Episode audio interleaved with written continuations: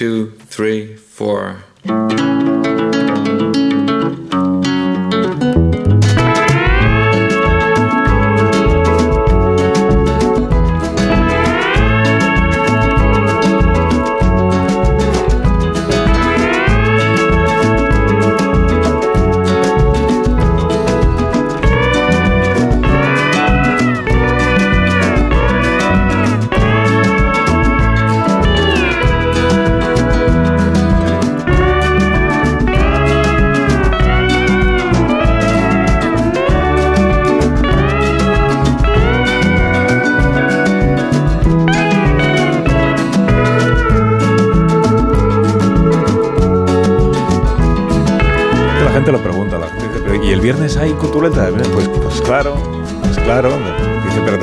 Mañanas.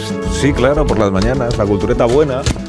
Los viernes por las mañanas, aquí en Más de Uno Donde Mí, hay cultureta de las buenas, buenas, buenas desde hace ya muchísimos años. Buenos días, Guillermo Altares, ¿cómo estás? Hola, ¿qué tal? Y es que no cansa la cultureta de las mañanas, no cansa. ¿Qué tal, Nacho? ¿Cómo estás, Vigalondo? Buenos ¿Qué días. tal? Un placer. Buenos días. no estoy cansado yo. No cansa. Yo, me canso.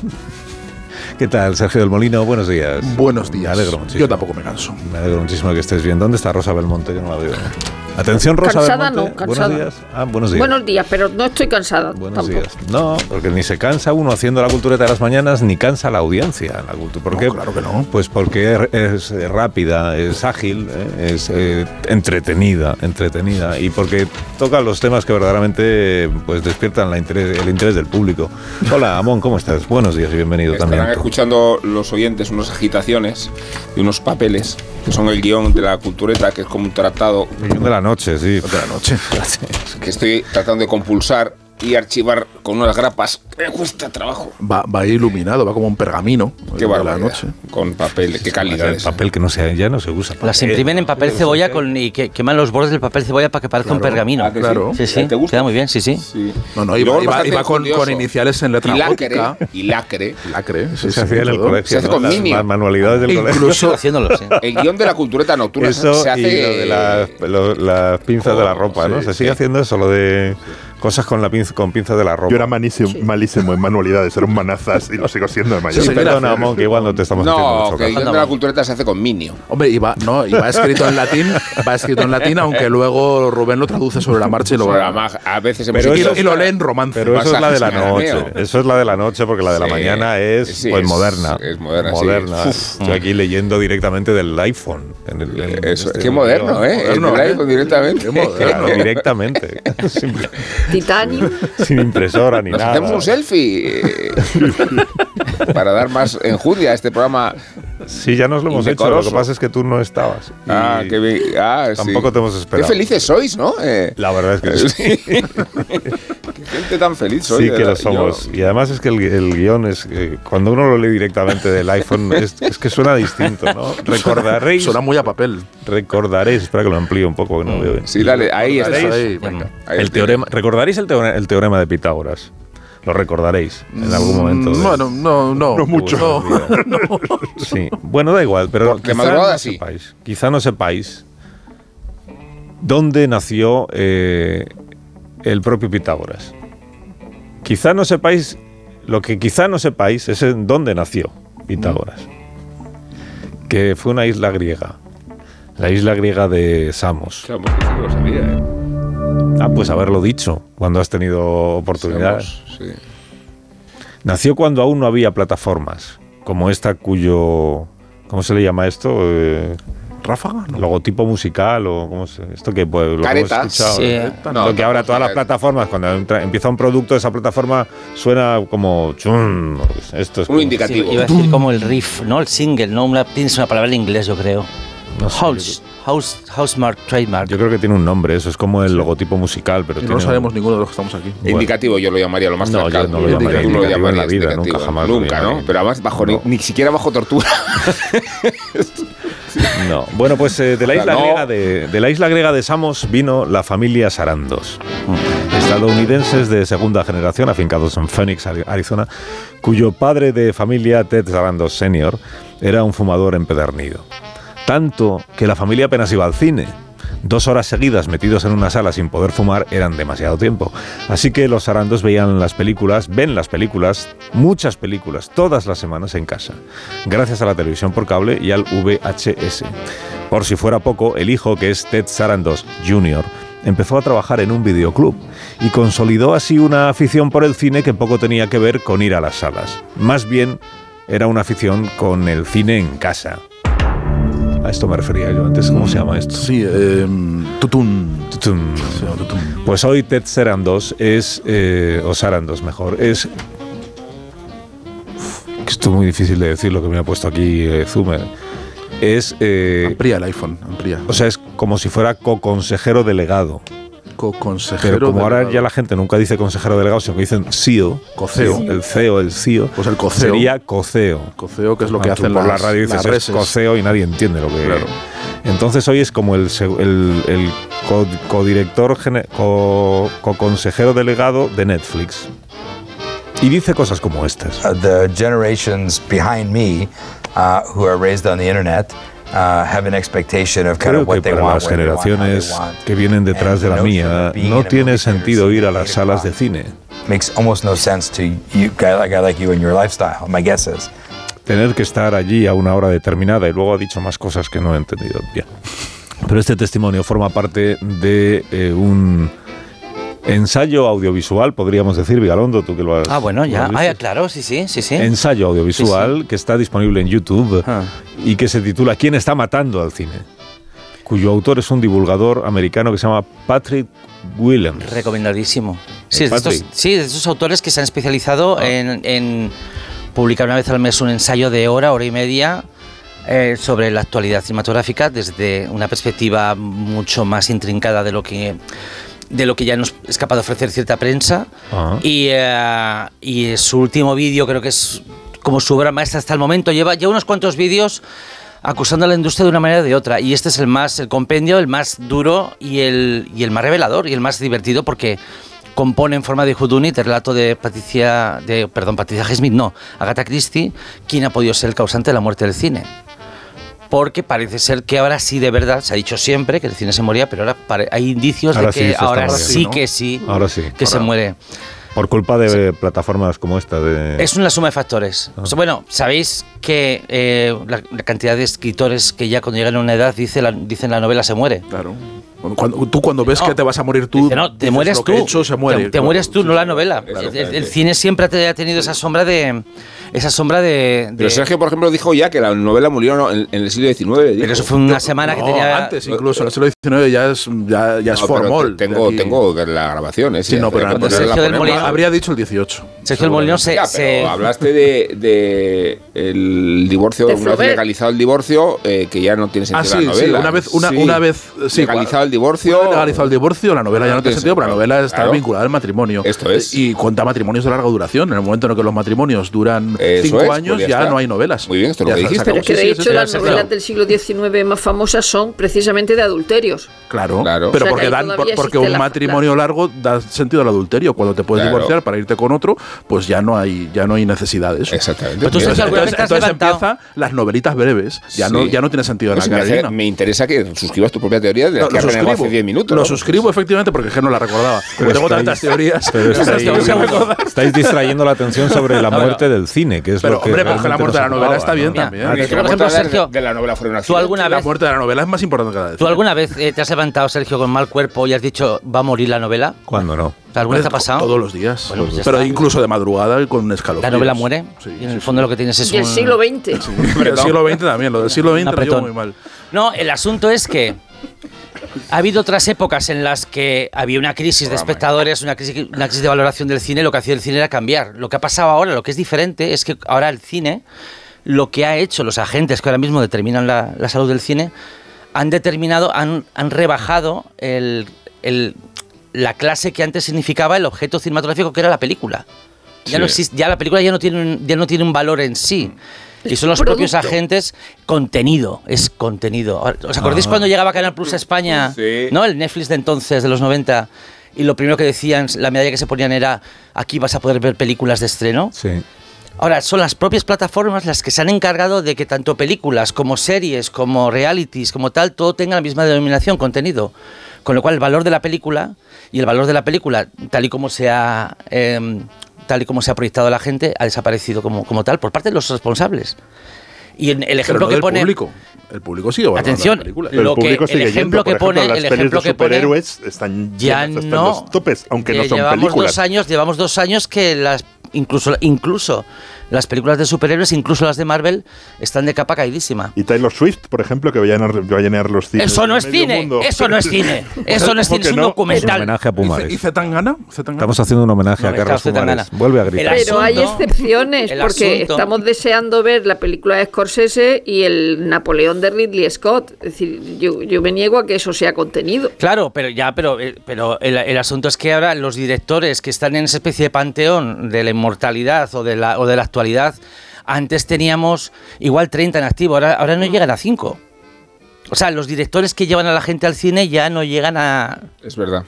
El Christopher Y Nolan. es El uno de ejemplo ellos. que pone, Christopher Nolan, por supuesto, el ejemplo que pone es eh, de películas como, pongamos, Jerry Maguire, Sí. Rayman o Mejor Imposible, de Jan Nicholson. Esas películas hoy en día sería imposible. ¿Pero por qué? ¿Y un, fenómeno como, ¿Y un fenómeno como Barbie? ¿Cómo lo englobas? De repente, que es una peli que ha llenado los cines.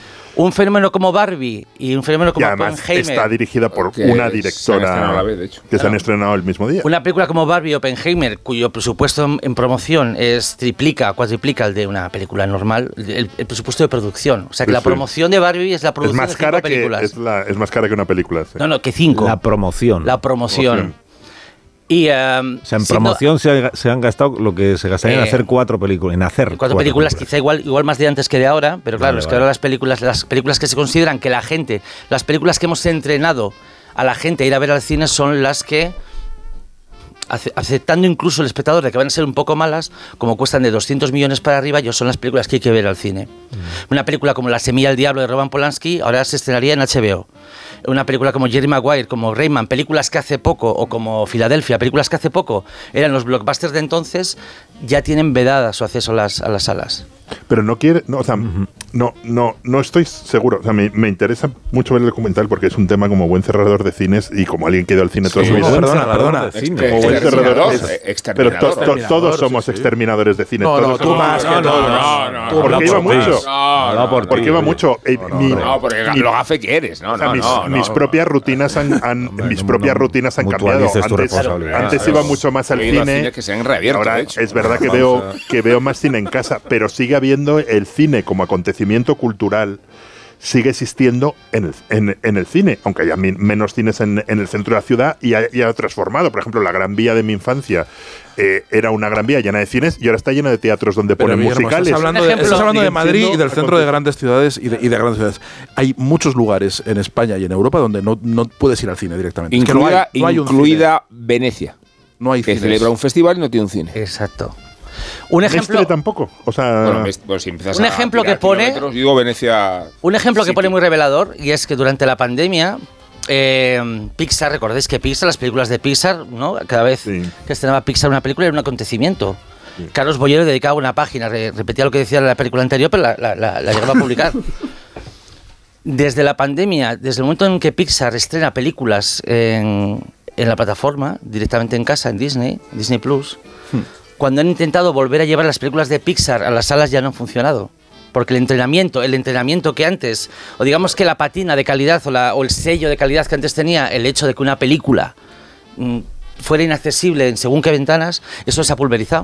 O sea, son las propias, eso- los propios agentes pasado los pero, que lo el han- cine, quiero decir, pero el cine sigue viéndose mucho, toca. se estrena, se ve en casa, pero sigue viéndose mucho, tiene muchísimos espectadores y tiene todavía sigue siendo muy relevante culturalmente. Otra cosa es que no funciona en, en las salas, o sea que la experiencia Ni en los festivales, si me apuras, porque a- Claro. ahora prevalecen las series, por ejemplo, como Sí, lugares de cine- estreno y plataformas de referencia. Si el cine tuviera la, la capacidad embrujadora que tenía antes, o fuera una, una capacidad similar, eh, Chris Evans sería una estrella de cine. El protagonista de las películas más taquilleras de los últimos años, no, Chris Evans o Robert Downey Jr., serían estrellas de cine. Esto está bien tirado. Sin embargo- ya que nos acordamos de Pumares, Pumares siempre sostenía la relación mm, fundamental entre las estrellas y el cine. Ajá. No tenemos estrellas. Ya no hay, No, ya no hay. no hay estrellas, es ninguna película, ninguna la película de, de Claro, ninguno no de los personajes, de los actores de, las- estrella. de la, la franquicia más taquillera de la historia, ninguno de los protagonistas son capaces de sostener ninguna película. Tampoco los directores, pero. Bueno, los directores que ni Pero si- sí, pero si hay estrellas, Le- Leonardo DiCaprio o Robert De Niro siguen siendo. Si, es- es- si Robert De Niro es la referencia. Claro, Pero es que está Timothée Chalamet. pero pensad que esta, la... re- esta es la vaina. Es que no llegan a Cada uno tiene sus fobias, como queda de manifiesto, ¿no? Sí, pero la, de, que- la de Rosa es Timothy. Sí, este- la- lo saca. Claro, cuando Te voy a hacer ¿cómo puede. ser esa persona una estrella? Las estrellas no ahora hay mismo estrellas, no hay, no no ha hay habido un re- estrellas. no ha habido un- no hay un, No hay Star- no hay un Star estrellas. System, no ha habido un recambio de, de Star System porque el Star System viejo que sigue viejo, que, es una que se- mejor dicho que se ha quedado viejo, sigue protagonizando las películas Legacy, estas que hacen ahora de Top Gun, Indiana Jones y no ha habido un relevo significativo. Eso es. Nadie ha y los jubilado a Tom nombres que nos Nadie ha suenan no, no, y los nombres que nos que nos llegan ahora de jóvenes que no son que no son eh, que son de nuevo cuño, una vez más no llegan a cinco, literalmente no llegan a cinco. Sí. Numéricamente, más que Pausa. literalmente, ¿no? Una pausa. Hostias. No parece? digas palabrotas, hombre. Mira, Bueno, ya. No, yo sé que te provoca, pero no, pero no entres a No la me provoca, me estimula. No entres a la Sí. provocación. No, porque te, te, te objeta. Y, y se polariza el programa, ¿no? Muchísimo. Se polariza. La polarización estamos mejor en los periódicos que en del el sistema. Sí. Minuto. La crispación. Ahora volvemos a la concordia que nos caracteriza. Sí, así No, es. es inaceptable.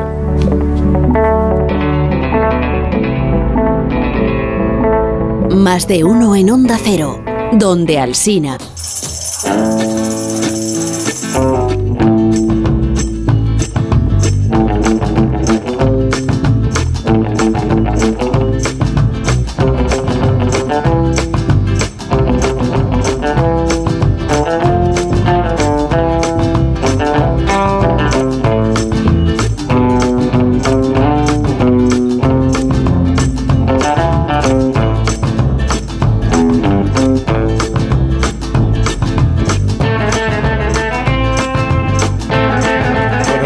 Anunciado a los oyentes que hoy la cultureta de por las mañanas de los viernes iba a ser soviética ¿eh? y entonces me voy a meter ahora en el papel porque así lo exige el guion, ¿eh? lo dicen los actores, en el papel de un locutor de radio soviético. ¿eh? Dice aquí Zumer que no se fía mucho, dice a ver qué tal lo hago, a ver qué tal lo hago yo, tengo que decir yo, a ver qué tal lo hago.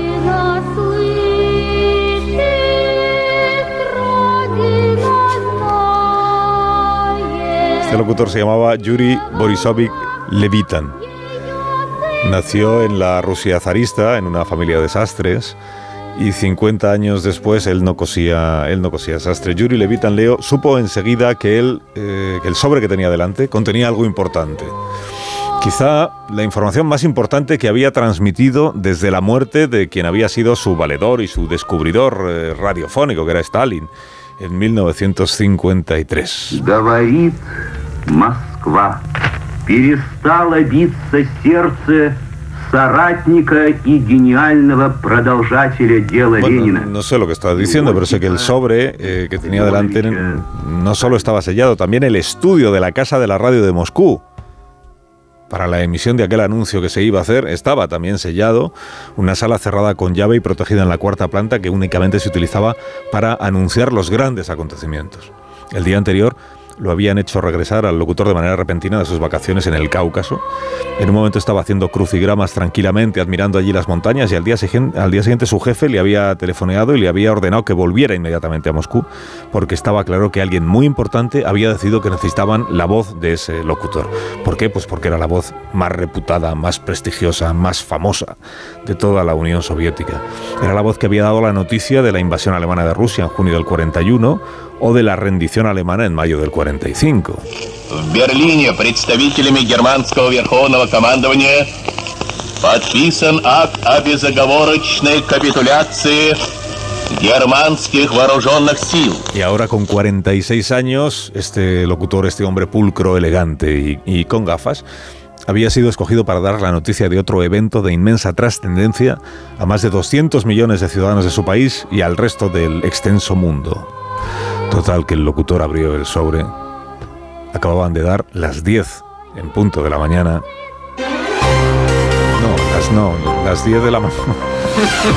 No, las, las 10, Noticias no, en Onda Cero. las 10 de la mañana, las 10 de la mañana de hace años en, en Radio Moscú, que tiene esta, esto, sí. 10 de la mañana.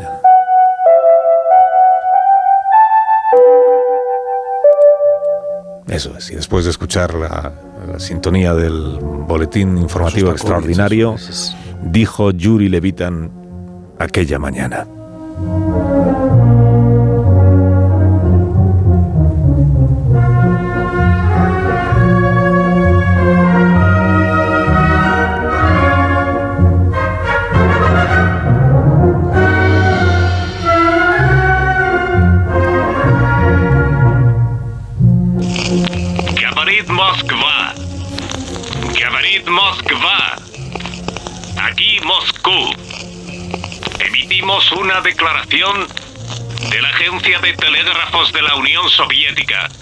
Anunciando el primer vuelo espacial tripulado por un humano del mundo. El piloto cosmonauta de la nave espacial Vostok es un ciudadano de la Unión de Repúblicas Socialistas Soviéticas. El comandante Yuri Alexeyevich Gagarin. El lanzamiento del cohete de múltiples etapas ha ido bien. La nave ha iniciado su vuelo alrededor de la órbita terrestre. Se han establecido dos comunicaciones por radio y el contacto con el camarada Gagarin continúa. El vuelo de la nave espacial Vostok con el piloto y cosmonauta camarada Gagarin continúa en órbita. Gavarit Moskva.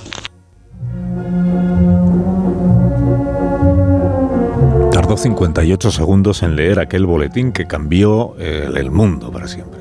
Mientras Gagarin continuaba todavía ahí en el cielo, por su reentrada en la atmósfera terrestre aún era una operación muy peligrosa que al final también salió bien, porque aterrizó sano y salvo con su paracaídas en un campo ruso en el que unas mujeres plantaban patatas. Los soviéticos se adelantaron así 23 días a los estadounidenses a la hora de conseguir enviar al primer hombre al espacio, porque el primer hombre fue este y no ningún estadounidense.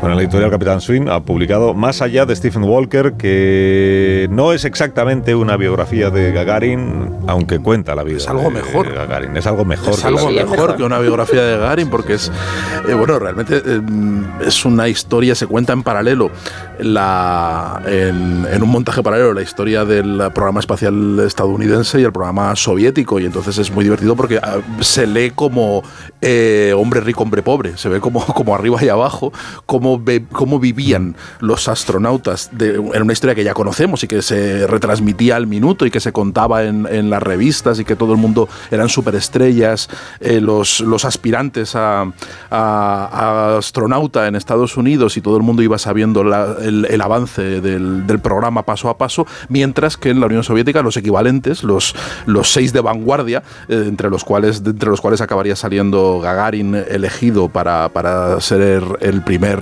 astronauta, eh, eran un secreto, nadie lo conocía, hasta que no se desveló por Radio Moscú y no se dio noticia, ni siquiera la CIA, ni siquiera los espías estadounidenses tenían constancia de quiénes eran y qué estaban haciendo y cómo lo estaban viviendo. Y estaban viviendo en, en- absoluto secreto, en mitad de los bosques, en, aeródromos eh, camuflados, en lugares, eh, en centros de investigación eh, totalmente recónditos y a, la sombra y sin ninguna eh, eh, experiencia de fama. Y eso hace el libro muy interesante, muy divertido, porque claro, nos cuenta la historia que ya sabemos, que se ha contado mucho, pero nos contrapone esa historia que solo ha empezado a saberse, o solo ha empezado a saberse muchos años después, cuando se ha ido empezando a investigar en los archivos y Stephen Walker pues ha, ha podido entrevistarse con, con hijos, con descendientes, con familiares de, de no solo de Gagarin, sino de todos los protagonistas del programa espacial soviético y va reconstruyendo esa historia que, no, que, se ha ido sabiendo con cuentagotas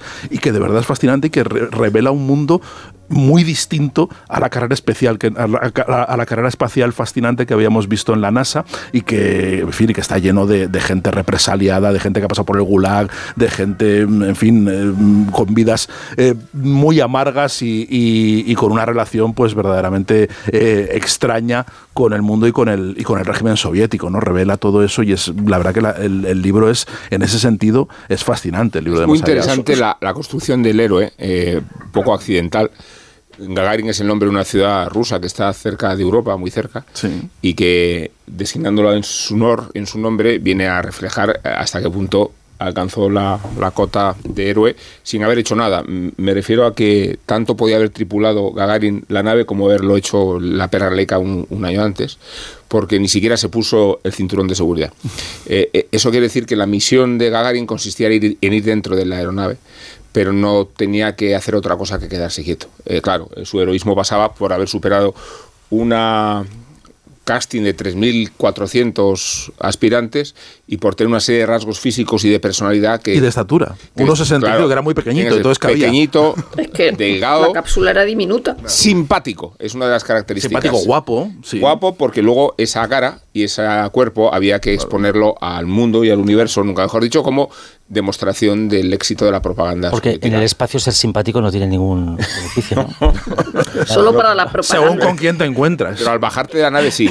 Y, y en- entonces eh, Gagarin, claro que era cosmonauta, era piloto, eh, dispuso de muy poco tiempo para prepararse respecto a la envergadura de la misión y mucho menos del tiempo que disponían los rivales estadounidenses, pero siendo bastante ajeno a la misión en sí, la ha significado hasta este momento que hoy los conocemos como Otra, otro, otro rasgo, Rubén, ¿no? era, era mucho más joven que sus Sí. contrapartes estadounidenses, que todos eran veteranos de guerra, eran pilotos eh, de combate, habían sido, y Gagarin no había pasado por y esa cuenta experiencia. esta historia graciosa de, de que en la propia Gagarin se hicieron varios museos, uno de ellos donde vivía el propio Gagarin eh, y uno de los museos lo habitaba su, su propia hermana eh, en la última planta como, como último privilegio de los Gagarin que como sabéis son muy amables. ¿no? Es- Es, es muy. ay, habla, habla, habla, Rosa. No, no, déjalo, luego Sánchez. hablo yo.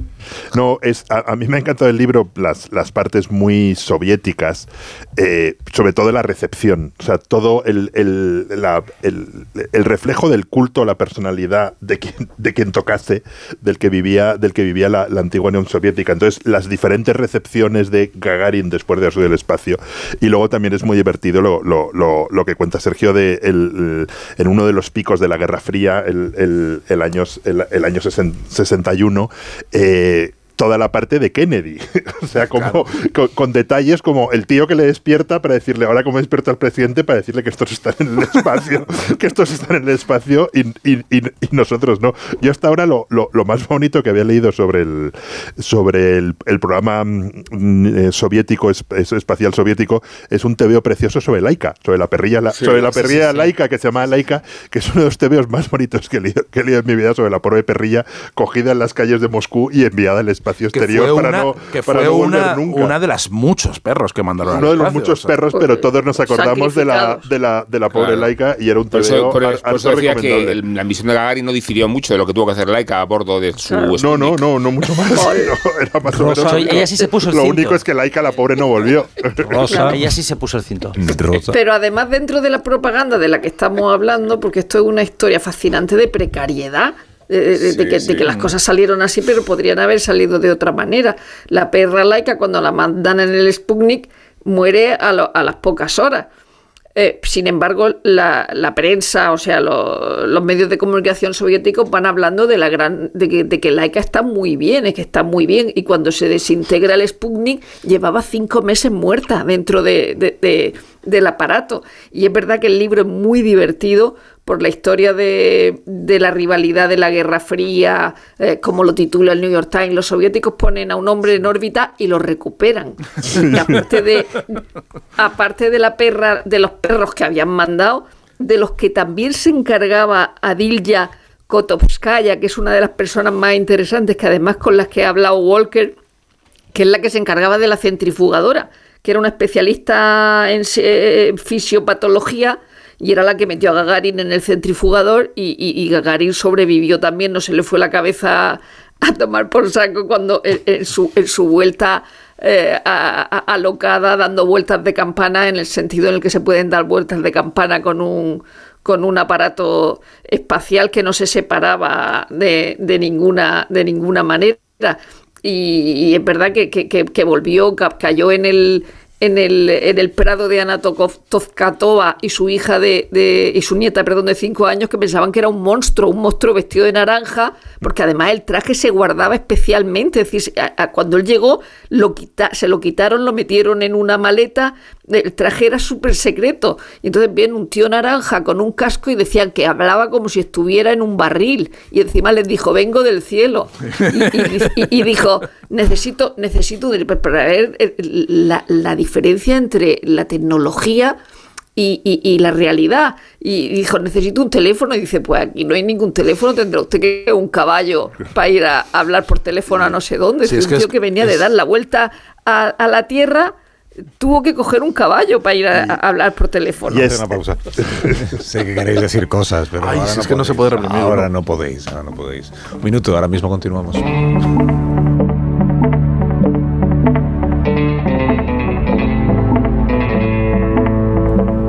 Más de uno.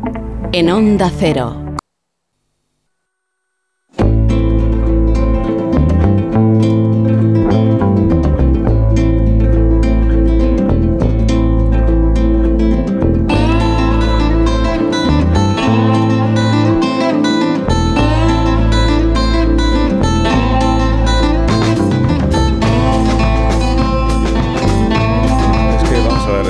Sergio del Molino, si te doy la oportunidad de hablar de la serie de los Javis, a ti y a cualquiera de los que estáis aquí, mm, es que, no, eh, que no cuadro. Eh, quedan dos minutos de cultureta de por las mañanas. Pero tiene que ser los Javis o puede ser otra cosa, entonces. ¿O qué hacemos? Otra cosa. Yo voy a recomendar un libro. Pensé que os gustaba hab- hablar de. la Ah, no, a mí me encanta. No, no, pero como, como- ¿Te puedes recomendar un libro? la- No solo sí, ha sido así Sí. de, de- Es- de áspero. Me estoy leyendo una, una novela policíaca que se llama Lorenzo G. Acevedo, La taberna de Silos, que, que protagoniza Gonzalo de Berceo y es divertidísima. Y la gracia es que el, el autor es anónimo, o sea, el autor es un seudónimo y es una novela muy, muy divertida, con muchísimo humo- me han humor. es una especie de, de nombre de la rosa Es de, tuya. de- Sí, de divertida, ¿no? otra época. Si diver- Si es divertida no puede ser de Guillermo No, yo soy muy espeso. pero te te yo soy muy espeso, no. Claro, pero precisamente, precisamente por eso ha novela firmado con seudónimo algo divertido. Pero espera, para repite, despistar. repite, repite. La taberna de Silos. Lorenzo G. Acevedo, eh, en Tusquets, no se sabe quién es el autor, es un señor que no quiere firmarla, protagonizada por Gonzalo Berceo, y son ni- misterios, misterios en un monasterio, en un monasterio burgalense, y llevo 70 páginas y me lo estoy pasando realmente muy bien. Y no tienes ninguna pista de quién es el Nada. autor. Podrías Nada, he tenerla a porque los eres autor de la casa. son- No te lo cero pistas, pero se está vendiendo bastante Bueno. por el por el boca a oreja. Y aparte no se le puede cancelar al Es autor. una novela muy, muy, o sea, es, es muy curiosa, es muy diferente. Igual son a tres cualquier otra mujeres. novela policíaca, salvo el nombre de la rosa, claro, pero el tampoco autor son tres mujeres, por ejemplo. puede Si ser Carmen Mola son mujeres. tres A hombres. mí me pues, gustaría eh, eh, hablar del homenaje que les rindió. Otro día ya. No, está muy bien, déjalo ahí. Déjalo ahí. Lo deja de la rindió y además no sabemos quién. No, Muy fenomenal, bien, eh. cuando Que Berlanga, cuando Berlanga eh, Pero esto, homenajeó claro. a los directores de La Mesías en su película Los Javis Milagro. Ya está, era eso. No. No. Es difícil la serie. Ahí está ¿eh? Oye, por está cierto, bien, eh, bien. Vig- Vigalondo, que es, parte, es arte y parte, es verdad, pero comparte entusiasmos eh, con la Mesías. No, la serie es extraordinaria, pero es muy dura. Yo, yo, Es durísima. Más dura de lo que incluso yo pensaba. ¿eh? sí, ¿verdad? sí, sí, Yo sí, es que sí. solo he visto el primer episodio. cuesta, ¿eh? ¿Te ha puesto mal cuerpo o no te ha puesto mal Cuesta, cuerpo? yo ha todavía puesto no lo he mal cuerpo, pero a la vez Tienes he que llegar al disfrutado tercero. mucho de lo bien interpretada Sí. que está la serie. Sí, a mí me pero parece ma- durísima. magníficamente Magnífica. No, no, verás. Además, uno entra en una clave humorística y luego te das cuenta que es tu. Pero no es terror, es terror. Y es terror. Bueno, un minuto. O sea, que, ¿Un minuto o qué? Un minuto esta noche en la Ah, cultura. no, hora y media, como un minuto. que Esta se haga noche- un minuto. Esta noche la otra, la, Sí. la otra, bueno, que me da un. da Ya ha venido la carretilla a recoger los tomos del guion. Vamos adiós, a empacarla. Adiós, Rosa. Procedemos a empacarla. Adiós. Adiós, Willy. Adiós. Adiós, Sergio. Adiós, adiós, adiós. Adiós, Amón. Adiós, Carlos. Feliz viernes. Igualmente. Más de uno. En Onda Cero.